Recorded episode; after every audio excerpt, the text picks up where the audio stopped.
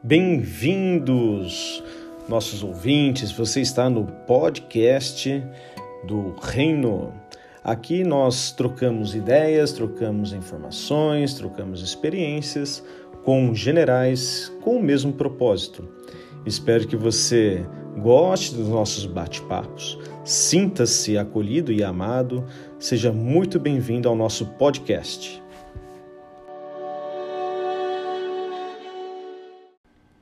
Fala, General do Reino, Adalberto. Tudo bem, Adalberto? Seja muito bem-vindo ao podcast do Reino. É, primeiro, antes de mais nada, gostaria de agradecer a tua presença aqui conosco. Ah, por favor, identifique-se. Fala aí para nós quem é você, General. Fala, Daniel. Tudo bem, meu querido? Pessoal que está ouvindo, muito prazer estar aqui com vocês hoje. Eu sou Adalberto Farias, eu sou a imagem e semelhança do Criador, sou um general do reino também. Hoje eu estou como psicólogo clínico e psicanalista e estou aqui para essa experiência incrível para poder falar um pouco sobre algumas, algumas emoções, sobre alguns códigos e aí talvez um desbloqueio para a vida de muitas pessoas aí hoje. Isso aí. Hoje nós vamos é, tratar sobre inteligência emocional, né, Adalberto? Isso aí.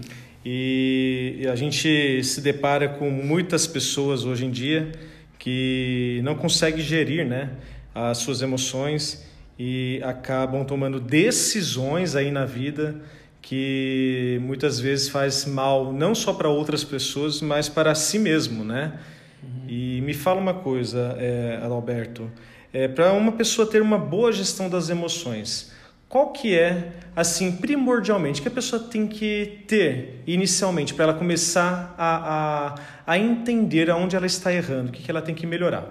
Bom, então assim, vamos, vamos pensar da seguinte maneira, o que, que é essa gestão das emoções, né? Ela é algo que realmente pode mudar a vida de uma pessoa, uh, porque faz com que ela consiga compreender quais são as suas capacidades, as suas limitações, Uh, e talvez alguns pontos que podem ser melhorados ou até mesmo pontos que não vão ser possíveis de serem melhorados, né? Porque isso pode acontecer também. Então, uh, dentro da, da psicanálise, por exemplo, que é a área que eu, que eu atuo hoje em dia, uh, existe uma coisa muito importante que, que nos estudos do Freud que fala sobre a compulsão à repetição, né? É, isso aí, a gente vou tentar ser o mais, mais claro possível para facilitar a compreensão Boa, da, da, da, galera. Tá? Isso mesmo. Então, assim, o que, que seria essa compulsão à repetição? É, é, a questão da compulsão, a gente pode imaginar que é algo compulsório, né? Olha, é uma taxa compulsória, é algo compulsório. É uma coisa que realmente, assim, é quase que obrigatório que aquilo aconteça, uhum. tá? É, e a repetição, consequentemente, a gente se, é, se lembra de coisas que vão continuar se repetindo por várias vezes. Então, essa compulsão repetição é algo que obrigatoriamente ela tem que se repetir. É um looping. É, é um looping, exatamente. Então, assim, é muito comum que às vezes eu encontre nos atendimentos pessoas que vivenciam um tipo de relacionamento, eles finalizam aquele relacionamento, terminam, daí pouco tempo depois ela fala, puxa, agora eu vou conseguir uma pessoa melhor. E não acontece. É o dedo podre. Exatamente. e esse dedo podre, assim, muita gente passa por isso, porque realmente não trabalhou algumas emoções ali que a pessoa nem sabia que precisavam de atenção. Né? Então, o que, que acontece? Essa, essa repetição desses, desses padrões, né? Elas acontecem no, tanto no comportamento quanto no pensamento da pessoa. Então, é muito comum esse tipo de coisa, né? Nos relacionamentos e amizades. E é muito curioso que um discurso muito comum é parece que eu já vivi isso antes. Né? E viveu, porque você ainda não trabalhou aquilo. Nossa, é um déjà vu verdadeiro. Verdadeiro, porque a pessoa vive mesmo aquilo, ela vai repetindo. Assim, um, eu tenho um professor que falava assim: olha, às vezes a gente só troca a, a tampa, mas não trocou a panela. Hum. Então, enquanto a gente não trabalha isso, a gente vai tendo vários, vários problemas aí, né? Uhum. E por que que isso acontece, Daniel? Porque é o seguinte, né? Nós somos seres divididos, né? Então, a psicologia, né, a psicanálise mais precisamente, ela trabalha com essa ideia de que somos pessoas, somos seres divididos, somos diferentes e dentro de nós existe uma divisão entre algo que é impulsivo, né, que são nossos instintos primários, tá? Bem primitivos mesmo. E um outro lado que é o que é o, seria a regra, né? Seria a cultura, que seria a civilização, que é o que faz com que a gente viva em sociedade. Certo. Tá? Até aqui tudo bem? Sim. Ok. Olha, eu sendo um jurista é. que sou, é, eu sei que as regras, as leis, elas existem para botar limites nas pessoas. Sim. E eu sei que a filosofia do direito fala que o homem ele é ruim, ruim por natureza. Uhum. Né? Então, o do próprio homem, é, é, é, o Karl Marx, né? Uhum. Karl Marx falava que o homem é o lobo do próprio homem Sim. e que o contrato social, que é aquele que nós é, aceitamos assim que nascemos com vida, é, nos obriga a cumprir as leis. Uhum. Né? É, é, a teoria do contrato social. Uhum. Então, quer dizer que há um fundamento é, psicológico uhum. é, da existência das leis. Uhum. Porque, em regra, se não tivesse leis, todos é, agiriam por impulso primitivo. Exa é isso que você está falando? Exatamente. A única coisa que nos impede de, de, de sermos animais selvagens ou primatas é a questão da regra, da cultura. É o que faz com que a gente consiga uh, parar num, num, sinal vermelho, né, sem querer sair, né, desordenadamente, causando todo um caos. Né? Uhum. Tudo bem que tem alguns aí que, né, que foge a regra, né? Mas né? é exceção à regra. Mas exatamente por isso você fala, nossa, pô, eu agi no impulso, né? Uhum. Quem nunca falou uma coisa dessa? Eu agi no impulso. Então, existe isso, só que a regra ela tende a fazer essa contenção desses impulsos. Uhum. Por isso que, por exemplo, assim, eu vou dar um, dar um exemplo uh, de, um, de uma situação impulsiva. De repente, um sujeito está andando pela rua, ele olha para uma pessoa que é atraente. Sei lá, um rapaz está andando pela rua, ele olha uma pessoa, uma mulher, talvez muito atraente. O, o desejo dele impulsivo seria de possuí-la, de agarrá-la, de, de vir até ela, né, quase de forma violenta. Por que, que ele não faz isso ou porque ele não deveria fazer isso? Por conta dessa regra. Uhum. Existe uma cultura que fala: olha, você não pode fazer assim, isso não pode. Então, ou seja, o fato de falar que não pode, o fato de falar que, que, que ele não deve fazer isso, não necessariamente anula esse impulso. Uhum. Ele pode existir ali dentro, ele pode olhar, ele pode pensar, mas ele não necessariamente vai fazer por conta dessa contenção. Ele não externa a emoção não. dele, é, não põe em prática aquilo que ele pensa, porque existem leis e uma Sim, cultura. Exato. Então, exceção a essa regra, nós temos os crimes é, é, sexuais, sim, sim. os estupradores, enfim, uhum. essas pessoas que fazem sem seguir a regra, uhum. porque é, elas é, agem por um impulso, um impulso primitivo. E nem ela às vezes entende o porquê que ela fez aquilo, é isso. Exato. Por, alguns distúrbios psicológicos, eles, eles fazem com que realmente essa percepção da regra, né, de, de do limite, do respeito do outro, né, de, de, considerar o próximo, ela simplesmente não exista na cabeça dessas pessoas, né? Então, aí que você vê os mais variados time, é, tipos de, de, de, de crimes, assim, que você fala, não, não é possível que uma pessoa fez. Então, porque falta uma série de coisas, existem vários distúrbios que fazem com que há essa distorção, uhum. né? Só que, assim, voltando nessa questão do, do, do, impulso, né? Ele fica ali contido. De alguma forma, é, é essa contenção ela não vai anular, mas tá. ela, ele vai estar tá lá. Esse uhum. desejo ele vai estar tá ali, ele vai buscar algum tipo de satisfação, né?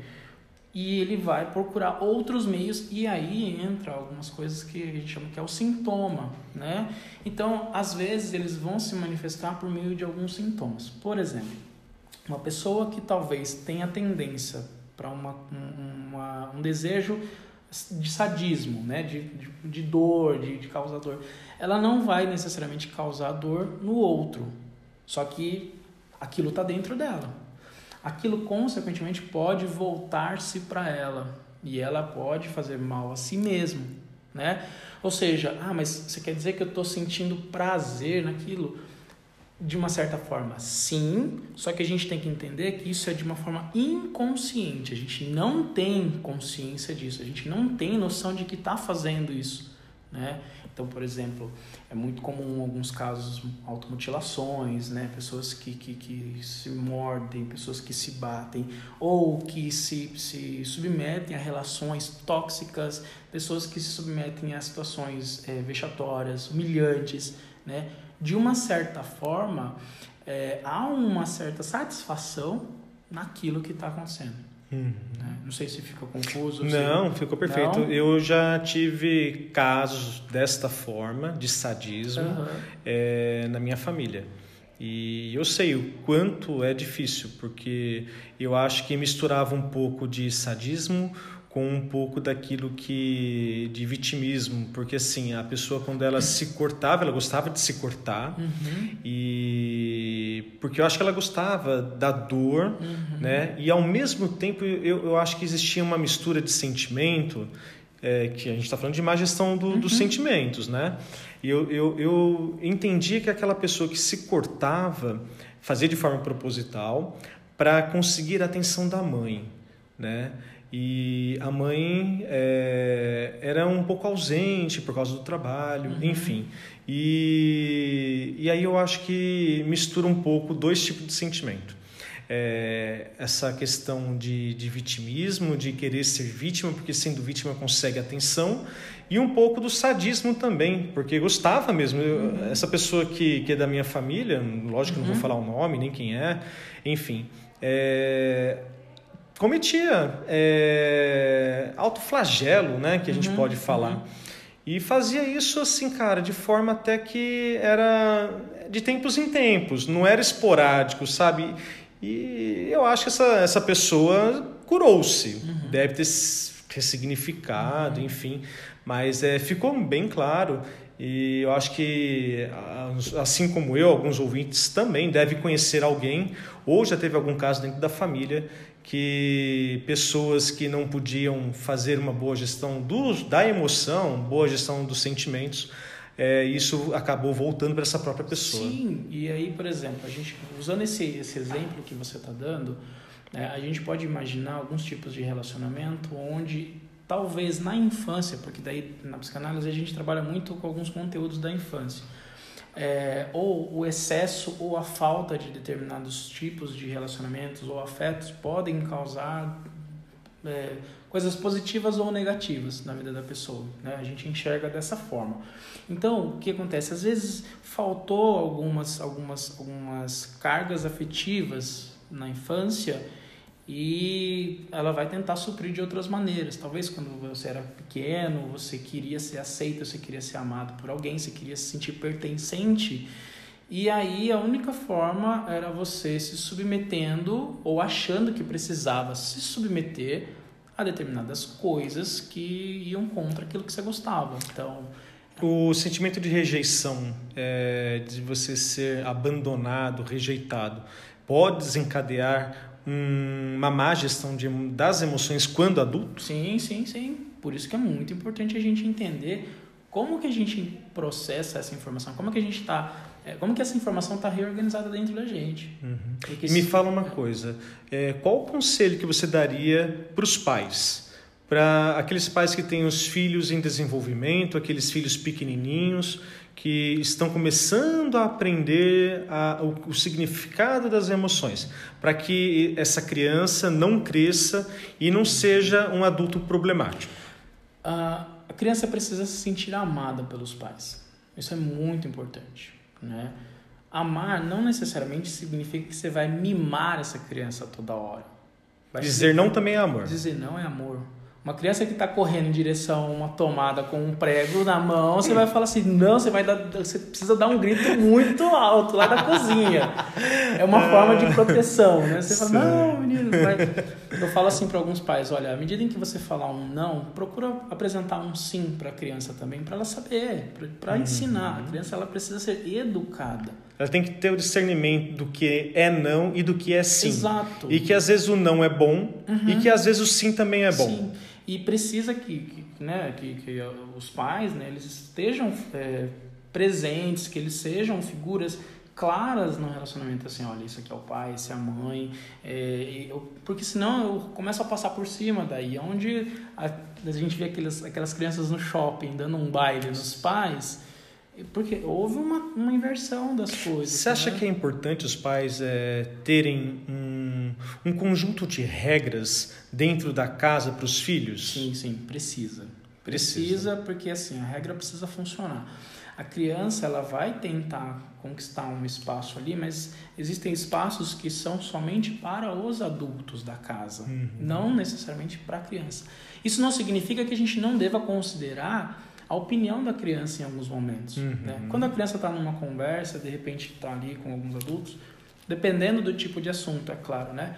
né? Pode ser interessante trazê-la Uhum. para que a opinião, para que ela se sinta pertencente. Olha, e você, o que, que você acha disso, né? O que, que Uhum. você sente? O que que, né? Só que existem coisas que são obrigatoriamente dos pais, Uhum. né? Porque tem criança que está tentando assumir a responsabilidade do pai, Uhum. está tentando ser o pai da casa, né? É muito comum isso. Ele começa a ver que ah, o pai é mais ausente, que a mãe é mais submissa, de repente ele quer ah, pagar as contas da casa, ele quer fazer, ele quer mandar, ele quer ser, ele- quase que ele quer tomar esse lugar do pai e não Uhum. pode. Né? Ele vai ter que seguir para a vida dele, ele vai ter que construir a própria família lá Uhum. nunca vai conseguir é, ocupar esse lugar Substituir que é do pai. pai, exatamente. Então a gente a afirmação de que as regras impostas e colocadas e geridas e fiscalizadas dos pais para os filhos nada mais é do que um ensaio para que essa criança entenda que as leis, a cultura, aquilo que a sociedade adulta impõe, é, ele vai ter que seguir. é um sim, ensaio. é um ensaio, porque em um dos livros do Freud justamente fala sobre isso, né, do mal-estar na civilização ou mal-estar na cultura, né, dependendo da, da tradução aí, fala justamente isso. A nossa sociedade é uma sociedade doente porque ela não está conseguindo lidar com regras. O que, que a gente está vendo hoje em dia? Por exemplo, eu quero ter relações sexuais é, do jeito que eu quiser, mas eu também quero ter o direito de abortar. Vou. Eu quero fazer coisas sem ter o risco. Eu quero ter, eu quero comprar uma Ferrari que anda a 250 km por hora e andar dentro do centro da cidade com o máximo de velocidade e passar ainda na frente de uma escola que só é permitido a 20 por hora. Entendi. E aí entra os mais absurdos que a gente vê. Então eu, eu cometo um crime e ainda quero ser impune, eu quero ser isento de Um adulto qualquer- desse a gente enxerga aquela criança que você acabou de falar, dentro do shopping, esperneando. Exato. Aquela criança que não tem limite é esse adulto que quer fazer e impor a regra dele. Exato, porque assim, o limite, ele angustia, porque Uhum. justamente ele impede a satisfação de certos desejos, inclusive desses impulsos que a gente está falando aqui. Olha, não pode. Ah, mas eu quero. Mas não pode. Eu sei que você quer, mas não pode, tá? Olha, é, al- alguém contou para mim essa semana, acho que foi um amigo meu que contou para mim, é, sobre um exemplo, acho que do pastor Cláudio Duarte, sobre tomar refrigerante, né? Ah, você gosta? Gosto. Você quer um pouco? Não. Ah, mas você falou que não go- gosto, adoro. Mas você quer? Não. Por quê? Porque eu não posso, né? Ah, Tudo bem, você pode querer, você pode desejar certas coisas, mas nem tudo você vai poder fazer, nem tudo você vai poder ir lá e, e ter dessa forma, Sim. porque pode causar um mal tanto para você quanto para o outro. Aí a palavra fala, né? Tudo posso, mas nem Posso- tudo. nem tudo me é lícito. Me é lícito, Exatamente. né? Então, o que que é, quando a gente né, vai para um, uma terapia, para uma análise, né, para um, um, um acompanhamento psicológico, é, é importante que todas essas questões elas sejam trabalhadas no espaço terapêutico. E aí, a partir disso, ela, a, a, qual que é o papel do, do, do analista, né, do psicanalista? É trazer isso junto com o paciente para a consciência. O que, que é esse trazer para a consciência? É você estar andando, por exemplo, num, num, num quarto escuro, todas as vezes você entra naquele quarto, você anda, você bate a perna, você bate o joelho, ou de repente você bate a cabeça, você não enxerga nada. Né? A gente pode pensar a questão do inconsciente dessa forma. A gente sabe que acontece alguma coisa, mas não sabe por que, que acontece aquilo. A partir do momento que a gente acende a luz, aí a gente vê todos, toda a dispersão dos móveis, né? Fala, Ah, agora eu entendi. Porque que quando eu passo por esse lado, eu bato a canela. Agora eu entendi porque quando eu passo assim, eu bato a cabeça e tal. Na terapia, tende a acontecer isso, porque traz para a consciência, traz essa clareza Uhum. para aquilo que está acontecendo, e aí você fala assim: puxa, quer dizer que eu não preciso me envolver com uma pessoa só para ter a aprovação dela? Poxa, quer dizer que esse medo que eu tenho de fazer determinada atividade, de gravar uma live, de fazer um livro, é porque no fundo talvez eu tenha medo de não ser amado pelas pessoas, porque a necessidade de, de, de querer ser amado, a necessidade de querer ser querido por alguém pode custar muito caro. Uhum. Às vezes a gente não tem saldo suficiente para poder bancar isso tudo. Percebe? Pesado. É pesado. Então a mesmo. gente precisa ter esse gerenciamento das emoções, tá? É muito importante, né? É, trazendo um pouco para o universo aí do, do, do nosso QGR, já foi falado aí que, né, que é o quartel-general do reino, nosso grupo de, de, de transformações de vidas, um grupo de, de compartilhamento de, de experiências e tudo mais. Trazendo um pouco para esse universo, é muito daquilo que a gente sempre fala, né? De você se sentir uma pessoa amada. Uhum. E uma das coisas muito curiosas que eu percebo que quando as pessoas entram no QGR, lá no nosso grupo, né? É, um, é, é sempre, você, inclusive, sempre fala isso, olha, sinta-se amado, Isso. né?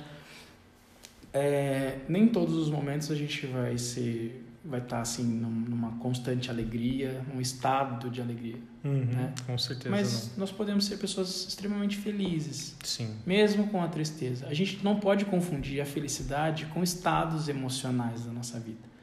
Tem gente que fala assim: ah, você só é feliz porque só quando você está alegre. Não, não, não. Aquilo é alegria. Vamos dar Uhum. nome para as coisas. Ó, isso é alegria, isso é tristeza, isso é dor, isso é raiva. Isso é... Felicidade é outra coisa. Eu posso ser feliz. Ah, mas você chora. Sim, eu choro, mas eu sou feliz. Sim. Né? Então, o meu estado emocional hoje é alegria, meu estado emocional hoje é tristeza, meu estado emocional hoje é luto. Só que eu sou uma pessoa feliz. E isso é uma forma de.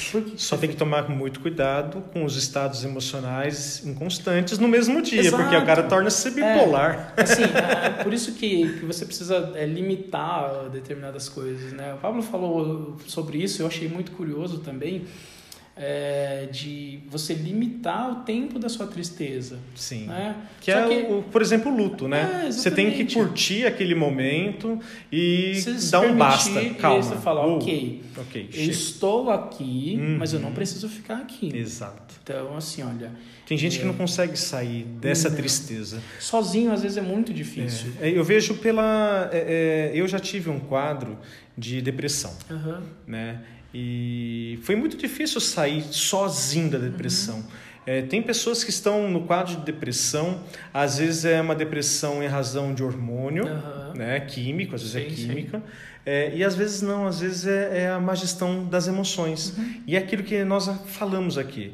Às vezes essa pessoa está dentro de um quarto escuro, é, com impulsos primitivos, Uhum. com essa compulsão de repetição e de dores da tristeza, né? Uhum. E ela não tem a luz.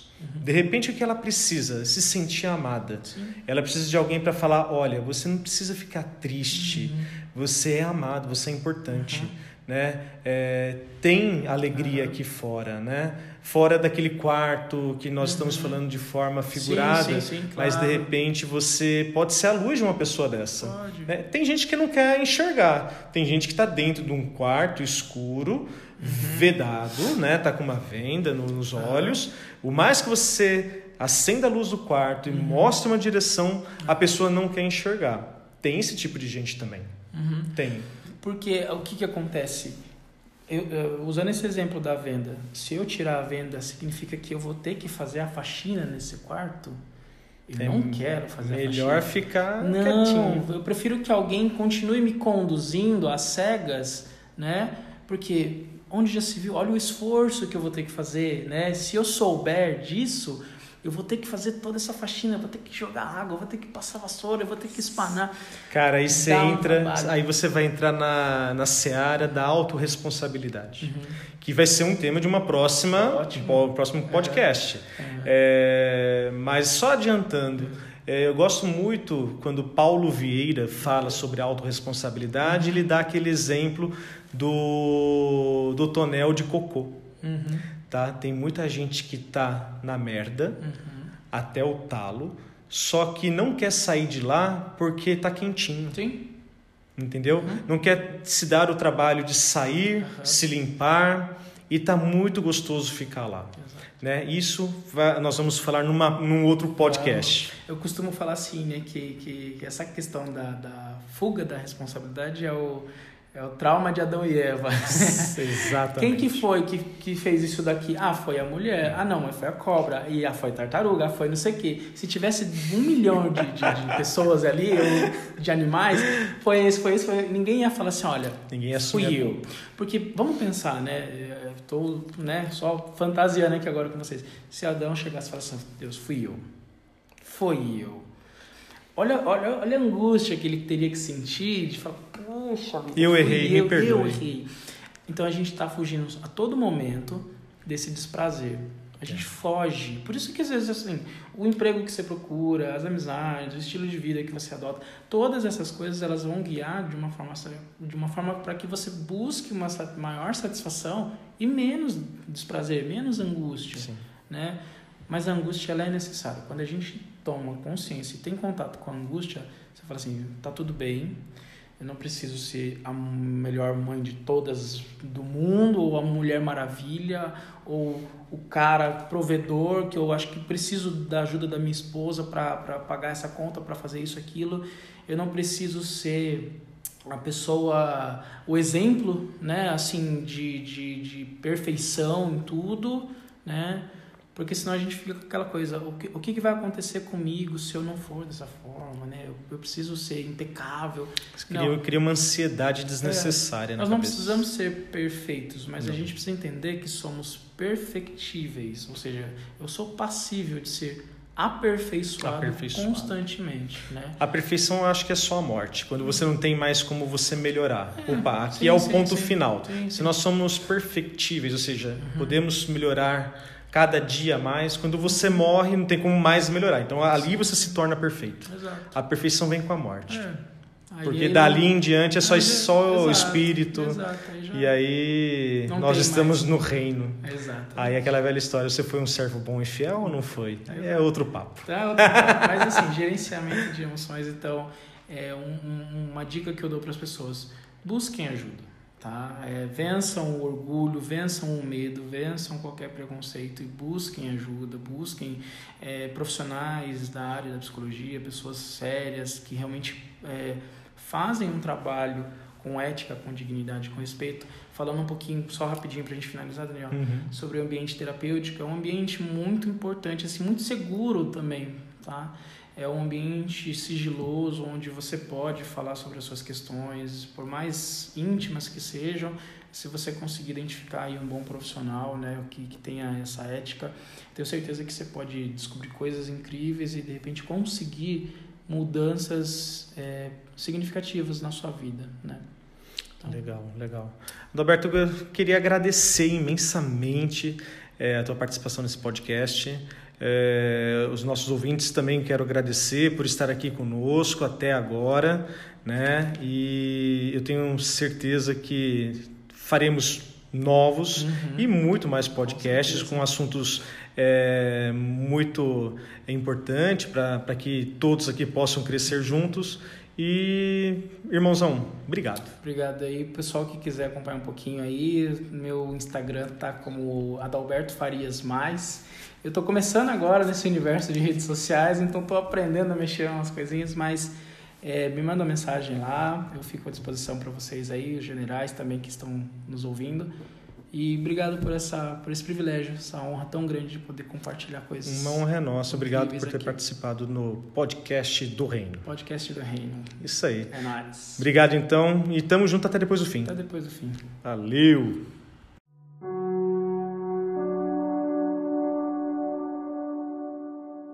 Você acabou de escutar mais um podcast do Reino. Muito obrigado pela sua audiência. Esperamos você numa próxima. Um grande abraço, tamo junto até depois do fim.